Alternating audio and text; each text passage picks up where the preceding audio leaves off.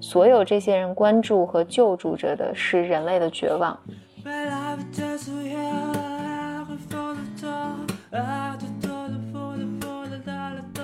Welcome to another episode of Blur Mind，两个人的公路博客。大家好，我是峰哥何峰，我是简丽丽。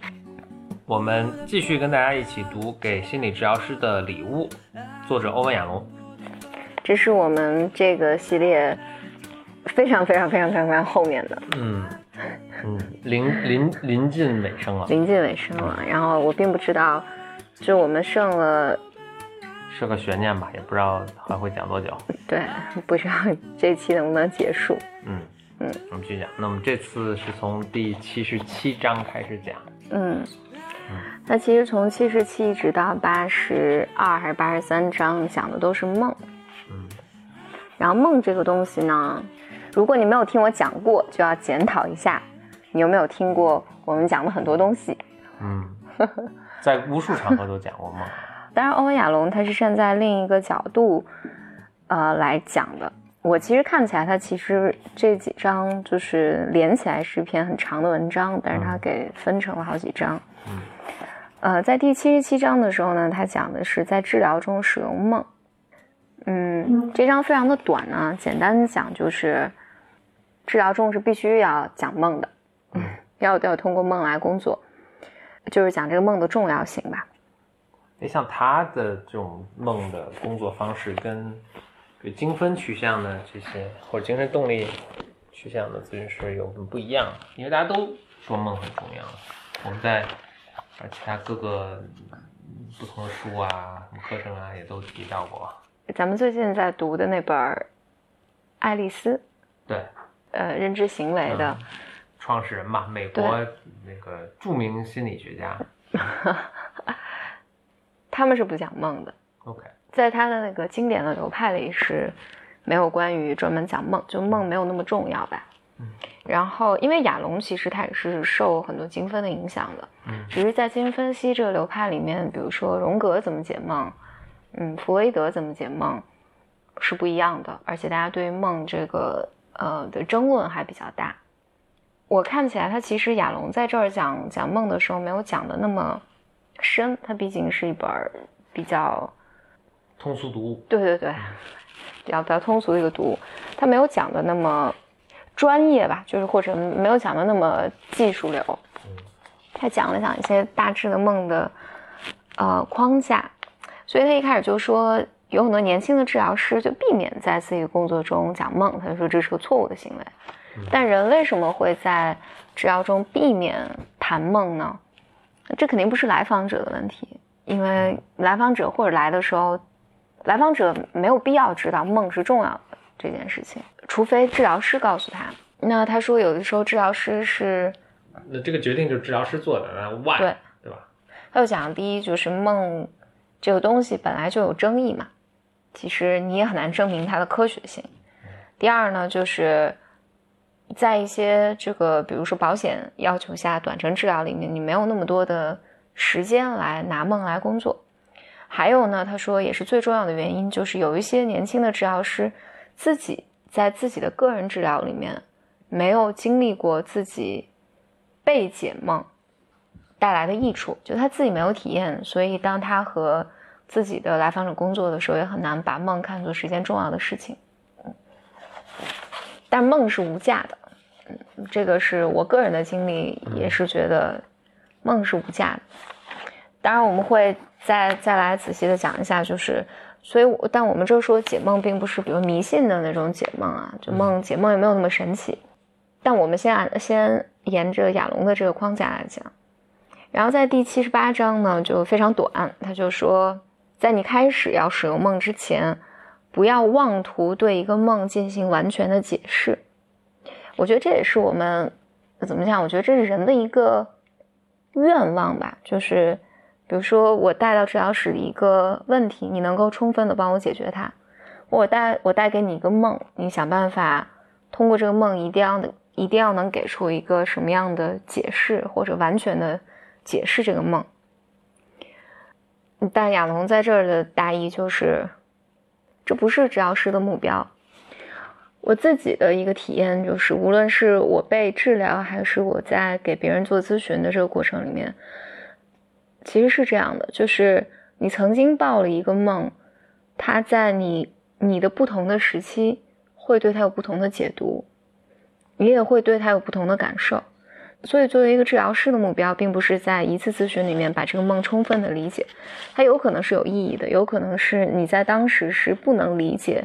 这个梦对于你们的治疗关系，或者对于这个来访者来讲，到底意味着什么？你要给给他耐心。然后呢，在然后我们就来到了一个非常长的一章，第就是第七十九章。嗯，第七十九章就是非常的长，他就讲说亚龙就说我我就讲讲我怎么使用梦这件事情。我觉得这里面他讲了几个案例，我觉得大家都可以自己来读。我就讲讲我的感受吧，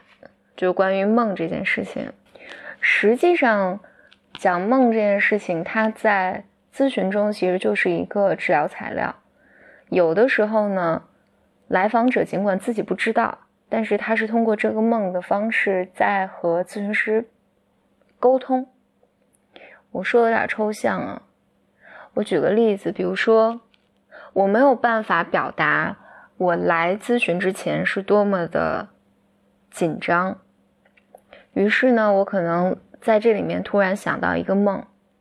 然后我就跟你讲说，我做了一个一个梦，梦见我走丢了，怎么也找不着路，所以你的目标就不会是去怎么讲呢？我大概明白，也就是说，这个梦不是梦本身的意义，而是他在这个当时这个语境下，他你想跟他。他他表达出来什么东西？对，嗯，对，所以很多时候梦啊，梦是个抓手，嗯，就是当你讲出一个梦的时候，嗯，并不是像算命一样，我问问到你所有的 elements，然后我来给他都讲一个意义。很多时候梦就是一个抓手。我记得有一次我们跟张小雨我们一起出去玩的时候，还有还有另外一个朋友，我记得他那个时候就。我们讨论过一个问题，就是他当时这个朋友提的问题，就是说，大意就是心理咨询是怎么起效的？如果我知道了我这个创伤是为什么而来的，然后呢？然后怎么办呢？嗯，我是不是就能解决它了？我记得那时候我我我有分享过，我分享了我自己的一个经历，但因为咱们录这个系列录的是如此之长，可能录有两三年了，我不记得这个。这个东西在咱们播客有没有讲过？但我可以重讲一遍。我记得我自己一直从小到大有个毛病，就是老老咬咬自己的指甲。然后这件事情我其实是采采取过很多很多手段来来阻止他的，比如说涂指甲油啊，什么手上缠上缠上东西啊，等等等等。你用了一切行为想阻止自己再继续继续这么做，但是就没什么没什么作用。然后呢，我有一天。看了一篇文章，然后这个文章呢就给了一个解释，他就说一个人为什么会咬自己的指甲呢？是因为你压抑了很多攻击性，你没有办法表达，所以呢，你就要把自己的这个尖锐的利器给呃毁灭掉，你就用这种方式来表达攻击性。然后这是一个就就因为这篇文章也不是写给我看的，他也不是在分析我。然后，但是在那个时刻，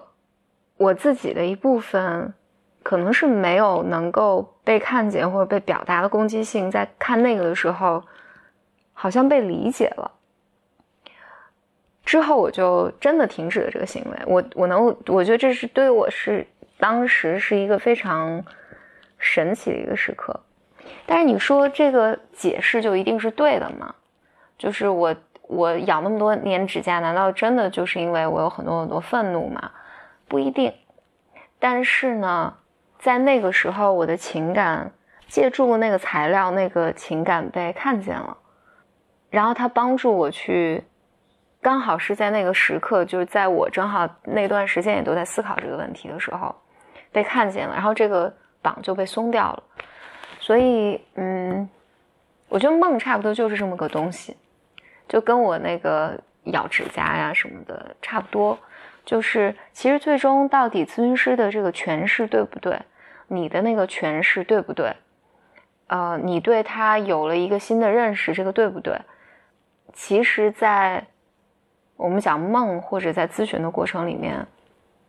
没有那么重要。所以我不知道怎么描述我的这个感觉，就是某种意义上来讲，就是所有的东西都是一场梦，然后我们就是在借助这些材料来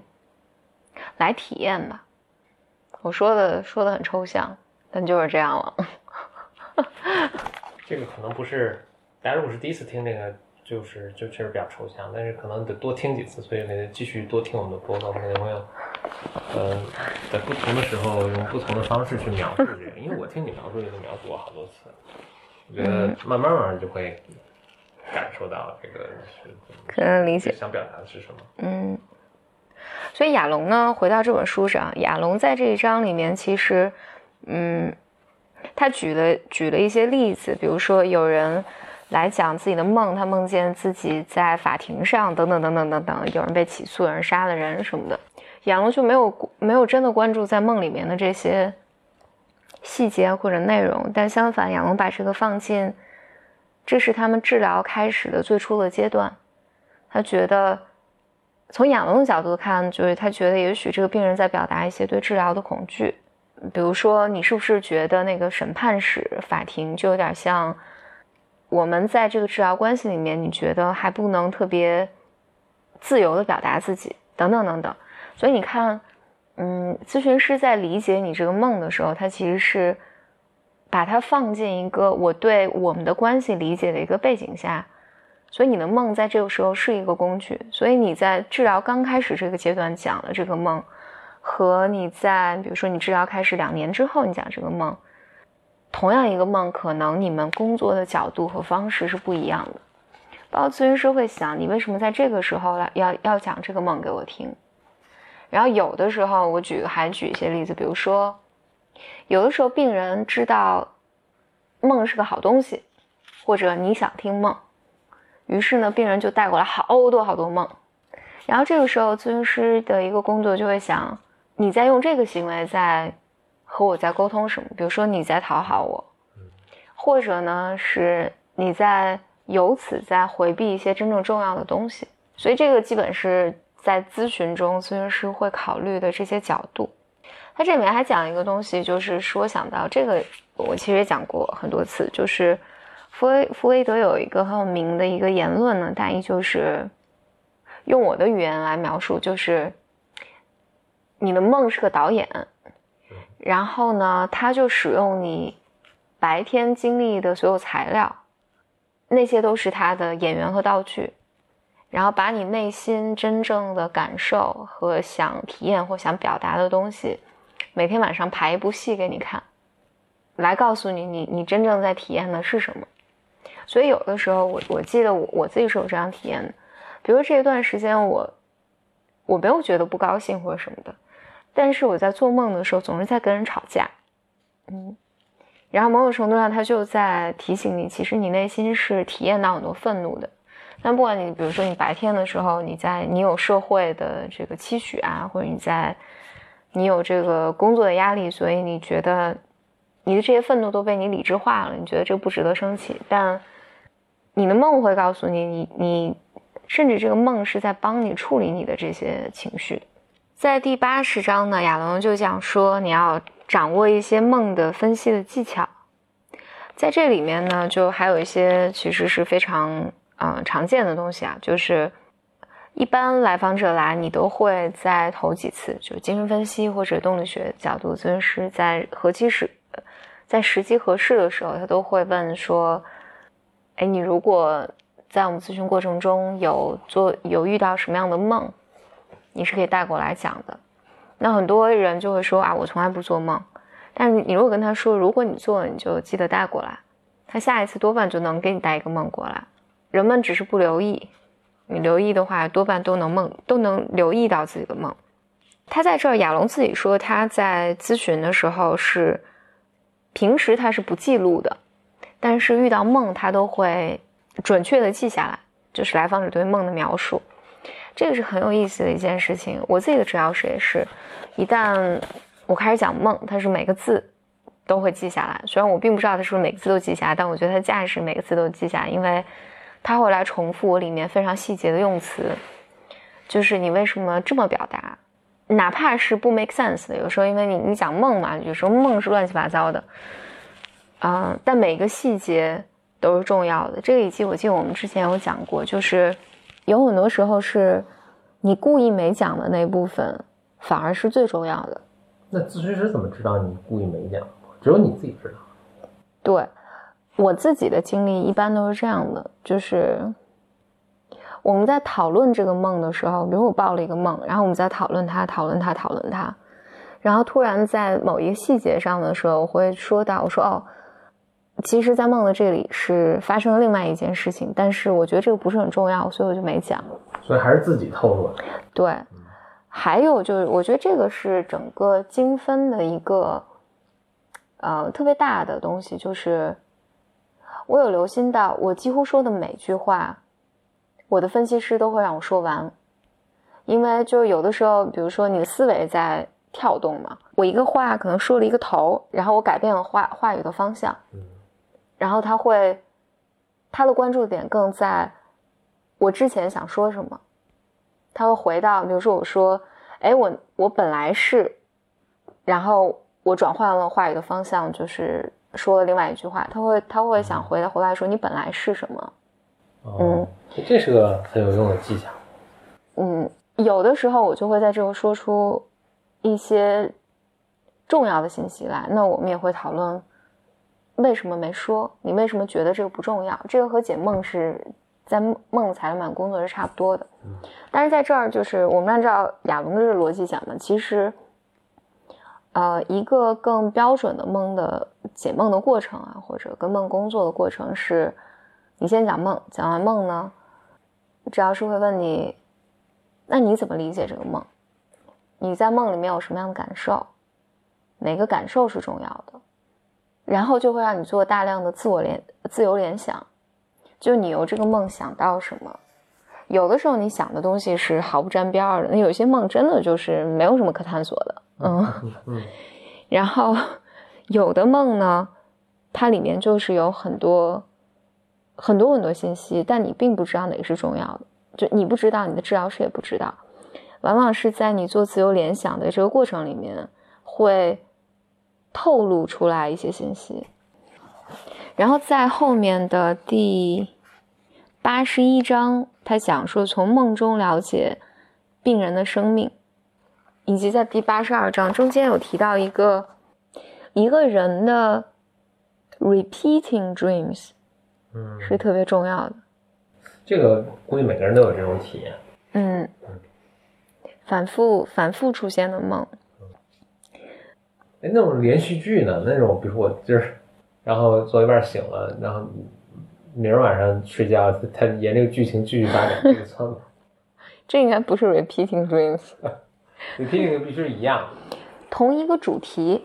比如说，我经常听人讲的就是，比如说总是被人追赶。嗯嗯。OK。哎，我我记得就是那个，虽然你没看了，就是最近一个综艺，就是《幻乐之城》。嗯，《幻乐之城》上面就是窦靖童。你继续说吧，因为我确实没看，我我你不用期待的看，我能接上，我接不上。就邓窦窦靖童，就是麦子导演，就窦靖童演的那个叫我忘了他那个叫什么，就是窦靖童演的第一个，就是一个非非常简单的，就就是我是从他这个节目的信息里面，我我的印象就不一定准确。就麦导也说说窦靖童总是做一个梦，这个梦里面呢，就是总是有黑影在追他，嗯，所以他他这个往七分钟的一个剧吧，大概就是他总是进入到这样一个就梦里面，一个黑影在追他，然后于是导演就在这里面安排了一个环节，就是他在有一刻面对这个黑影，而且战胜了这个黑影。嗯，这个其实是特别有疗愈作用的。如果这真的是他的一个梦的话，我我自己有有这个印象，就是我我我有好几个主题的 repeating dreams，有一个呢，就总是我站在一个很高很高的东西上面晃来晃去，就是我总觉得自己要掉下去了。嗯，我后来在我现在在回溯，我现在这个梦少了很多，然后但是在我觉得。我不知道从什么时候开始，至少我有记忆的这十年间是很多很多这样的梦的，就每次都是我在一个很高很高的东西上，这个东西可能是什么梯的这个栏杆或者是是什么什什么都可能，然后这个这个东西就晃啊晃啊，就你像在那个呃《卧虎藏龙》里面那个你在竹就是那个竹子尖那种大大摆动，嗯，然后我总是有一种。我我梦里面总是有这种，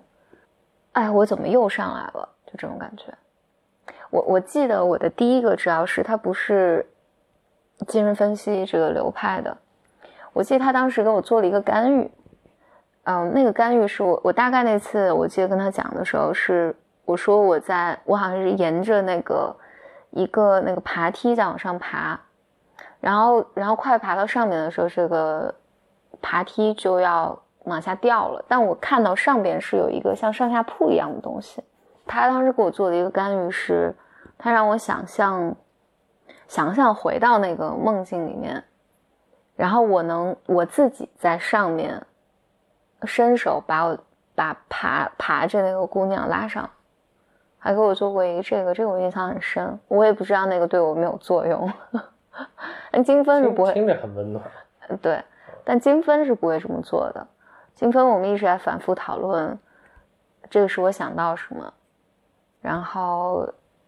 我会想到各种各样的东西，因为每次做这个梦，你想到就是就大量的这种材料出现，所以所以这些这些材料并不是在某一次解决了或者某一次处理了，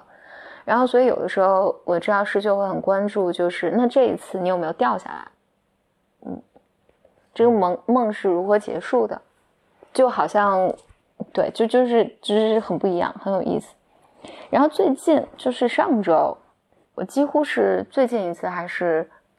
反正就上周的事儿吧。某一次咨询里面，我就讲了我一个梦，就是前一天晚上做的梦。我记得那个梦里面就有很复杂的情节，就是说跟几个人一起，好像要去一个岛上，然后我们一起就租了一个船。等等等等，就是诸如此类。然后我怎么下水，怎么到那个地方，然后不拉不拉不拉，这这里面就是一个大概有四五个部分吧。而且这几个部分是你刚开始看起来就是每个部分都是可谈的。嗯，我我就不想在这做太多自我暴露了，所以我讲起来很吃力，就是怎么讲的有趣一些。反正总之，在最后的时候，我治疗师问了我一个问题，就是说。哎，那我想回到你的这个梦的最后，就为什么那个情节是那样的？然后我突然想到，哦，这个这个细节其实是在我很多的梦里都会出现的。然后在那个时候我才意识到，它是一个反复出现的主题，而刚好刚好那个主题和我们最近，反正跟我跟治疗师一直在讨论的问题都非常的相关，嗯。我有一个非常抽象的方式讲的这个 讲的这个东西，不知道能不能表达清楚。但是往往呢，如果当你的这个 repeating dream 被，呃，或者 repeating dream dream 里面的这些感受是被被处理了的，你这个梦就会慢慢消失。嗯，因为你可以理解为就是。你的内在就不用再声嘶力竭的告诉你说，看你你这个地方还没有看到，就是你这个地方还没有没有处理。我能想起来这么多年唯一不停 repeating 的一个 dream 是时不时我会梦见一个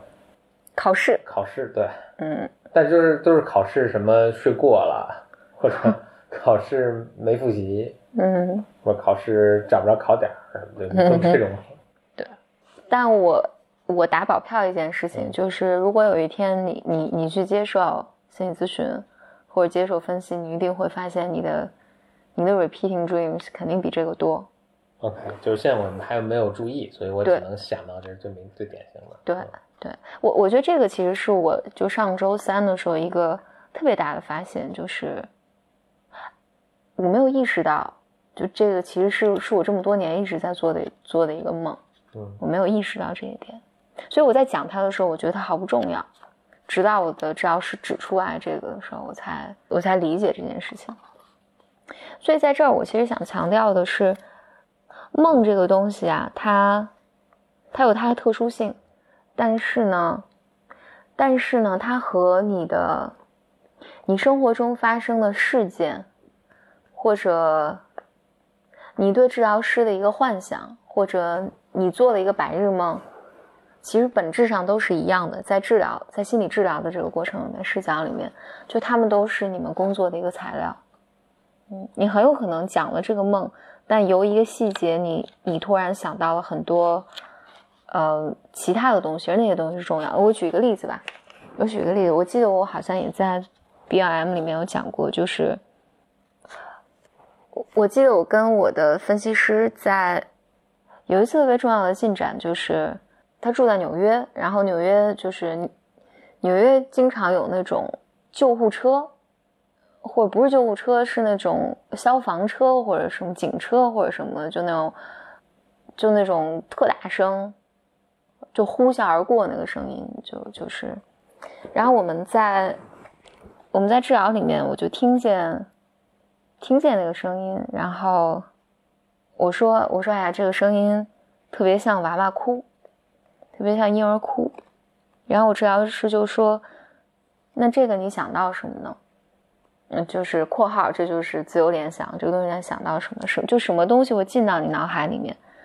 然后我就我就想起来了一件我是婴儿的时候的事情，就我家里经常给我讲的故事，然后后来这就变成一个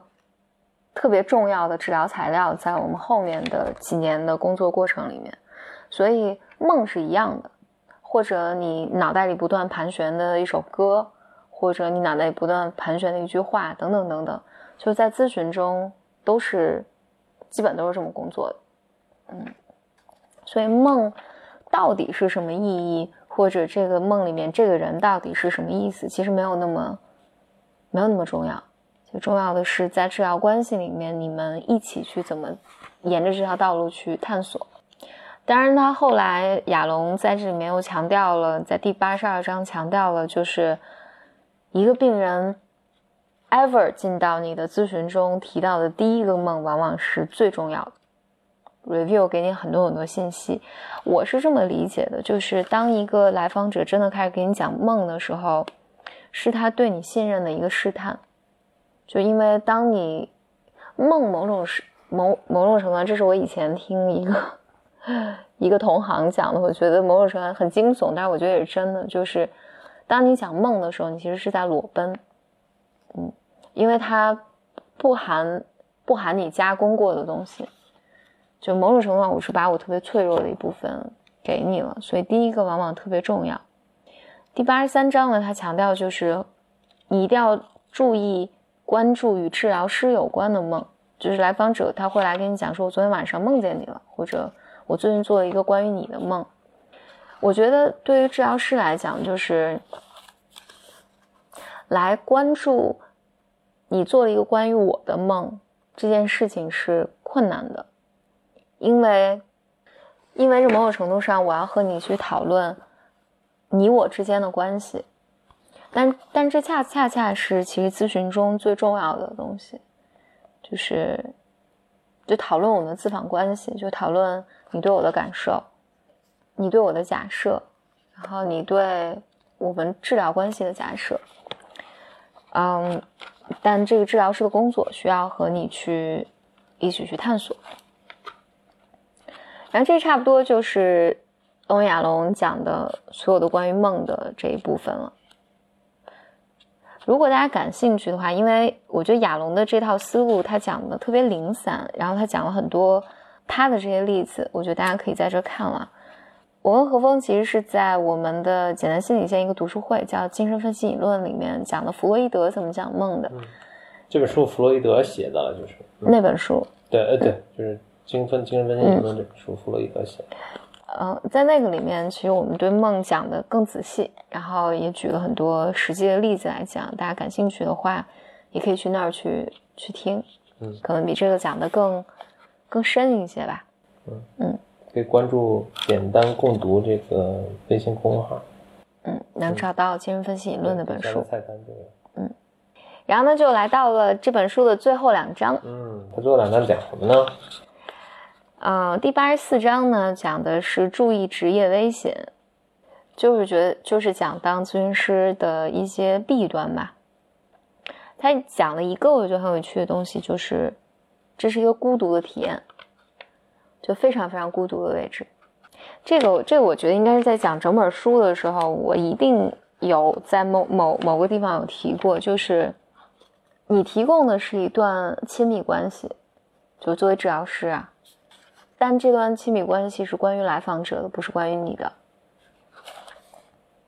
所以它里面其实是有很大很大的孤独感的。然后同时呢，因为我说一些更现实的原因，因为你的工作里见的都是你的来访者、你的督导、你的治疗师，你就很难跟人建立一个普通的 朋友关系。你跟这些人都不能成为朋友，就工作中的人不能。对，就是或者你们甚至都不能 share，就你跟这些人的关系都是有框架的，就都不能超出这个框架。嗯，你没办法和他们一起去喝个咖啡，或者你们俩一起出去玩一趟，或者你们一起同事去聚餐，好像这种都不是特别可能发生。而且，而且在治疗关系里面。嗯，你们讨论的更多是幻想，讨论更多是情绪，它和现实不是特别有关系。就是在你的幻想里面，比如说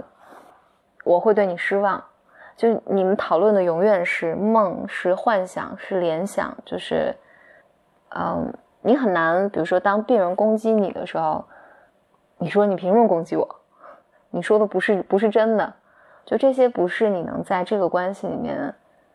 为你自己发生的，嗯，所以他，嗯，你你是被固定在某一个位置上。然后他在这儿还说了一个特逗，他说治疗师的世界观本身是孤独的，经验丰富的治疗师就会以以一种不同的方式来看待关系，就会对这种社交礼仪和融结失去耐心，就不能忍受这种肤浅的客套的社交谈话。以及旅行的时候，治疗师避免和别人接触，或者你很不愿意告诉别人自己是心理咨询师，因为你一旦说了，你就要接受别人的这种对这个职业的误解啊、不了解，大家觉得啊，那你是不是能看透我啊？然后话你肯定很神秘吧？等等等等等等，就是让人很厌倦。所以，那我觉得跟学数学也差不多。你说你学数学的，人家也都好像去不太不太想跟你说话。对 对，我我自己有一个感觉，确实是，我觉得我现在面临这个困扰比较少了。就我觉得年轻的时候，特别是，就是你交一个朋友呢，大家一听你是心理咨询师，你这个友情就很难继续了，因为继续下去，他就会，你比如说你们在酒吧喝酒，然后他就会突然跟你说，哎，我跟我女朋友有点问题，你觉得这是怎么怎么回事儿？然后我跟我妈有点问题，你觉得这是怎么回事儿？就是你就会永远变成一个。被期待的一一个对象，嗯，然后另外一个呢，他就讲说，心理治疗呢是一种感召，是个 calling，但不是一种职业。就如果你是想赚钱去做心理咨询，你就你最好别做了。所以最好是在你比较富足的状况下去做这个事儿。我以前一个督导，我觉得他是这么讲，我觉得他讲的特别好。他说，他说咨询师啊，你自己一定要过得好。因为只有你过得好，你的来访者才能过得好。是，就是你的来访者看到你，才能带给他信心。嗯，所以你不能衣衫褴褛的坐在那儿，嗯，你也不能就是你自己活得特别穷困潦倒。嗯，你对生活有很多很多不满，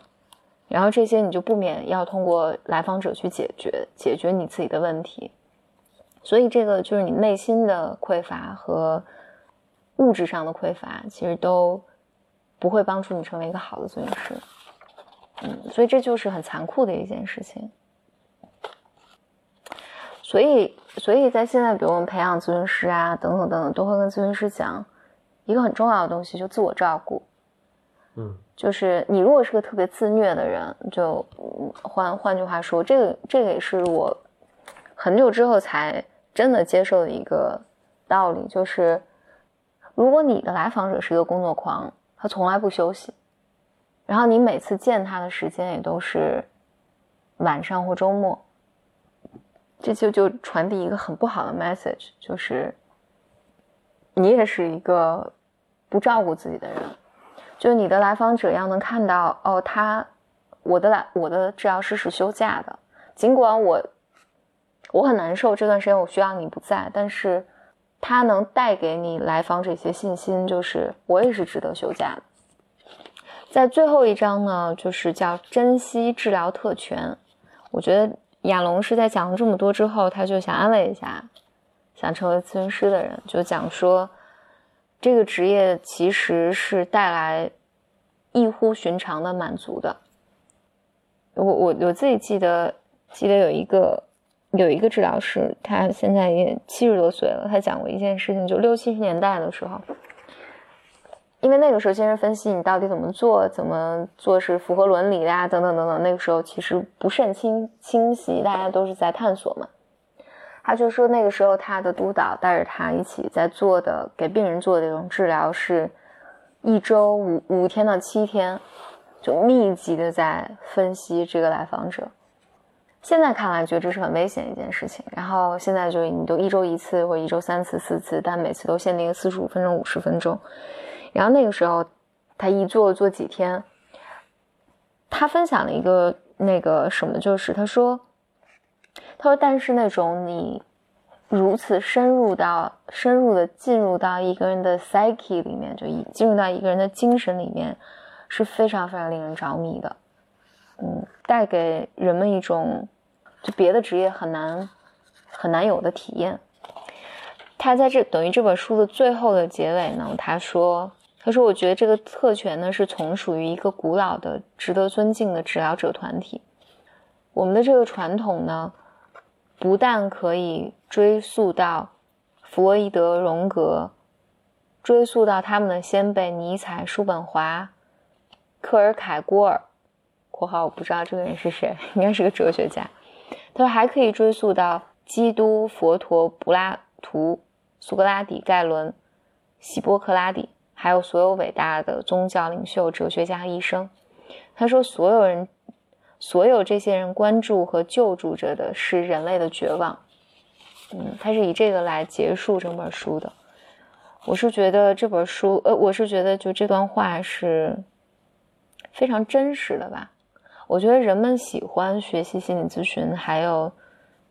其实最终都是为了帮助自己。就并不不并不意味着你真的有病或者什么的，但你都是想要更多的了解自己，然后你通过你自己呢，你是能理解整个人类还有文化或者这些文明所所带给你的东西。最终，我觉得你也会觉得，人就是很绝望，人就是很绝望、很孤独，是非常不理想的，就是不是我们。从小渴望的那种王子公公主一起生活，幸福的生活下去，而世间皆苦，嗯，然后所以你在工作的过程里面，你就是不断的看到人们是用怎样的勇气和力量，然后一起在抵御这种孤独和绝望的感受的，然后你也是其中之一。那好啦，这就是我们这本书结束了，对，历经。历经我不我不知道历经了多久，看了一下，正好一年半。我们是一七年的三月份开始读，经历了一年半，我们终于把这本书给讲完了。嗯嗯，也很高兴，大家跟大家在听着我们讲这本书啊，一路一年半来，终于坚持到最后，把这本书读完了。是的。那我们接下来会讲别的书吗？大家去参加我们的简单共读吧。我们现在在呃这本书就是给心理治疗师的礼物这本书，我们读的时候其实是放在 B R M 这个系列里面的嘛。嗯，我觉得你听这一年半，我觉得，我觉得我自己也是有很多变化的。嗯，我觉得可能是从如果听一年半的东西，你能可以回去听，因为我们这个节目是穿插在 BOM 的这个一年半的节目中啊，就是 BOM 一年半中，我们并不只是录这个，我们录了很多其他东西，啊，所以散落在这个不同的时时段。我回去会，我们这个做好之后，会把这些都大家整理好，整理成一个专门的一个礼物的一个播放的一个清单吧。嗯哼，到时候大家可以更方便来收听，我们自己可能也回去听一听。嗯嗯，这个入口我想我会放在那个就是 Blow Your Mind 的这个微信号上，BYM Radio。嗯，我我自己觉得这一年半里面，我对心理咨询的理解也是有变化的，嗯或者我对人生的理解有时候也是有变化的。嗯我自己觉得现在啊，现在这个阶段对于我来讲，其实讲这个东西是特别困难的一个阶段。我觉得可能一年半这这一年半之中，有一些时段是我很确信自己说的话，以及我很确信有一些问题是有答案的。嗯，然后我觉得最近一段时间，我觉得更处在一个没有那么确信的一个一个状态里面。然后我觉得很多语言是不值得描述的，所以我讲出来的东西就，我觉得讲的这个感受可能也会很不一样。嗯，所以我觉得如果再过两年，如果再重想这本书的话，我觉得还会有很多。不一样的体验。但我觉得应该我不会再讲一遍了。嗯，所以包括我们讲这个书，包括现在，从某种意义上来说，这个就是我们做简单共读，跟这个我们开始就讲这个书也有一定渊源了。当然，很多原因促成了简单共读这个产品的出现，但共读的这种形式啊，包括其中有我们音频来讲解，啊，这个都跟我们来做这本书有一定的的经验和这个过程都有一定的关系。嗯嗯，所以对简历主要讲完这本书，所以接下来再讲一本书，可能是一本我拿手的书啊。所以我在想，是不是讲几何原本呢，还是讲这个几亿币呢？请自己讲吧。大家可以可以期待一下。我我我其实想的是，嗯，就这一年半讲这个书，就跟今天我们这主题还有一些关系，讲梦嘛。其实你可以理解为这本书也是我们一起做做了一个大梦，梦，嗯，然后我们是借着这个梦的材料做很多自由联想，然后讨论很多问题，然后这些问题在，比如说一七年六月份讲，在那个时候就是对，对我是有意义的，但如果放在现在讲，可能就是另外一个意义了。所以我觉得对于你来讲，你在什么时候听到了什么东西，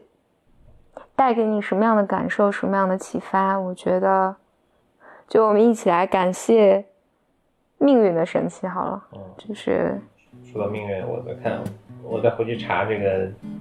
读这本书的第一章的那个音频做出来的时间是一七年三月嘛，当时想，哎，当时我们都还没见到邱必刚呢，嗯，嗯，哎，那开始录那不久就见到邱必刚了吗？差不多呃一两个月之后吧。你看我找到就是一七年，呃三月三十号应该是第一次把这个放上去，Yeah。好的，谢谢你和我们一起走过这一年半的黄粱大梦，祝你的人生有非常非常非常非常好的运气，拜拜。